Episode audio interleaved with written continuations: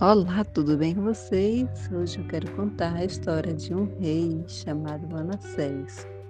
Eu vou contar parte da sua história e, se vocês se interessarem, ela se encontra no livro de Crônica, de Segunda Crônica, no capítulo 33. Eu vou começar a partir do capítulo 1. Manassés tinha 12 anos de idade quando começou a reinar e reinou 55 anos em Jerusalém. Ele fez o que o Senhor reprova, imitando as práticas detestáveis das ações que o Senhor havia expulsado de diante dos israelitas. Chegou a queimar seus filhos em sacrifício no vale de Beinom, praticou feitiçaria, adivinhações, magias e consultou médium e espíritas. Fez o que o Senhor reprova, provocando-o a ira. Manassés, porém, desencaminhou Judá e o povo de Jerusalém a ponto de fazerem pior que as nações que o Senhor havia destruído diante dos israelitas. O Senhor falou a Manassés e a seu povo, mas não lhe deram atenção. Por isso, por isso o Senhor enviou contra ele os comandantes do exército do rei da Síria, os quais prenderam Manassés, colocaram-lhe um gancho no nariz e algemas de bronze e os levaram para a Babilônia. Em sua angústia, ele clamou o favor do Senhor e do seu Deus e humilhou-se muito diante do Deus dos seus antepassados. Quando ele orou, o Senhor o ouviu e atendeu seu pedido, de forma que o trouxe de volta a Jerusalém e a seu reino. E assim Manassés reconheceu que o Senhor é Deus. Depois disso, ele reconstruiu e aumentou a altura do muro externo da cidade de Davi, a oeste na fonte de Gion, no vale, até a entrada da Porta do Peixe, em torno da colina de Ofel. Também pôs comandante militar em toda a cidade fortificada de Judá.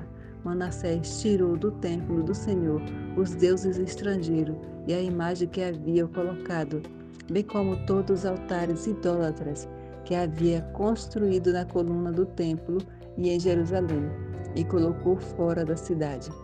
E jogou-os fora da cidade. Então restaurou o altar do Senhor e sobre ele ofereceu sacrifício de comunhão e oferta de gratidão, ordenando a Judá que servisse o Senhor, o Deus de Israel.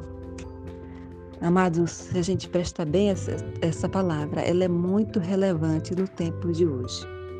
Manassés foi considerado um dos piores reis de Judá aquela nação que Deus havia escolhido como seu povo, que Deus havia liberta, libertado seus antepassados da escravidão do Egito e tinha levado para uma terra de liberdade, onde ele, ele guiava o povo nas, durante as guerras.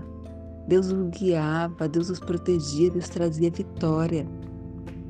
Deus libertou de um povo idólatra que sacrificava filho, que fazia feitiçaria, que era, acreditava na mil de, em médios, acreditava em feiticeiros, adivinhos.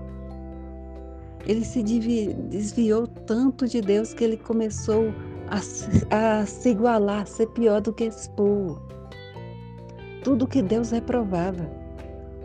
E hoje, às vezes, a gente faz isso Começa como Manassés, confiar em si mesmo. Confia tanto que esquece de Deus. Deus é como se fosse uma prostituta que só serve para quando ele necessita. Deus não é prostituta. Deus quer casar com você.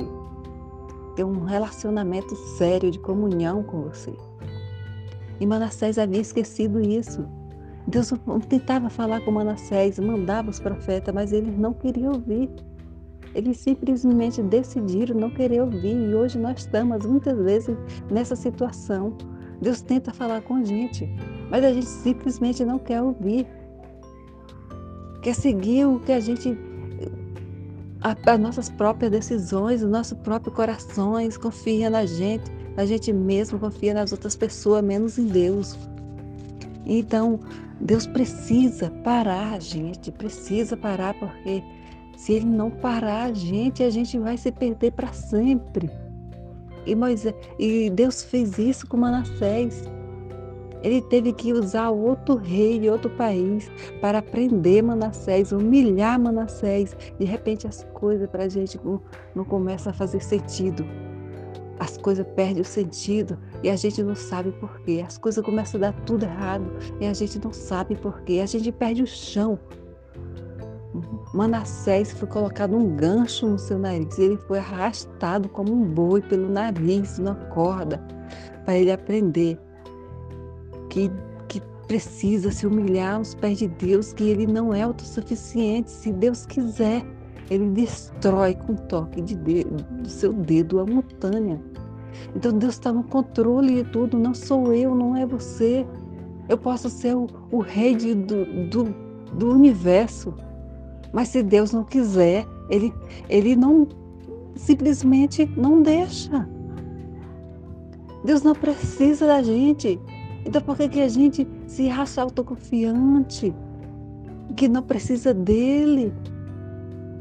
Então quando as coisas começam errado, às vezes não é nem Satanás, não é nem o nosso irmão, que é o nosso, o nosso inimigo, que é o nosso mal. Foi nós próprios que causamos isso. Então Deus tem que nos humilhar para que possamos voltar para Ele. E foi isso que aconteceu. Graças a Deus, Manassés se humilhou, voltou para Deus e Deus o ouviu. E atendeu a sua oração, trouxe de volta para o seu reino. Quando tudo estiver dando errado, lembre-se, você não é autossuficiente, você precisa de Deus. Volte para os pés dele e coloque ele em primeiro lugar na sua vida. Esqueça aquilo que você coloca no lugar dele como prioridade. Tudo é idolatria. Tome seu coração, devolva para Deus, e Ele te ouvirá, e Ele guiará e te dará o melhor dessa terra. Em nome do Senhor Jesus, as suas doenças vão ser curadas as suas finanças vai ser restaurada, o seu casamento vai ser restaurado, o seu filho vai voltar para a sua casa como você sonha, a sua vida vai estar em Canaã, a terra que corre leite e mel, mas confie em Deus, confie em Deus, porque você não é capaz de si, de trazer nada para a sua vida. Nome do Senhor Jesus, tenha um bom dia, uma boa noite. Fique com Deus.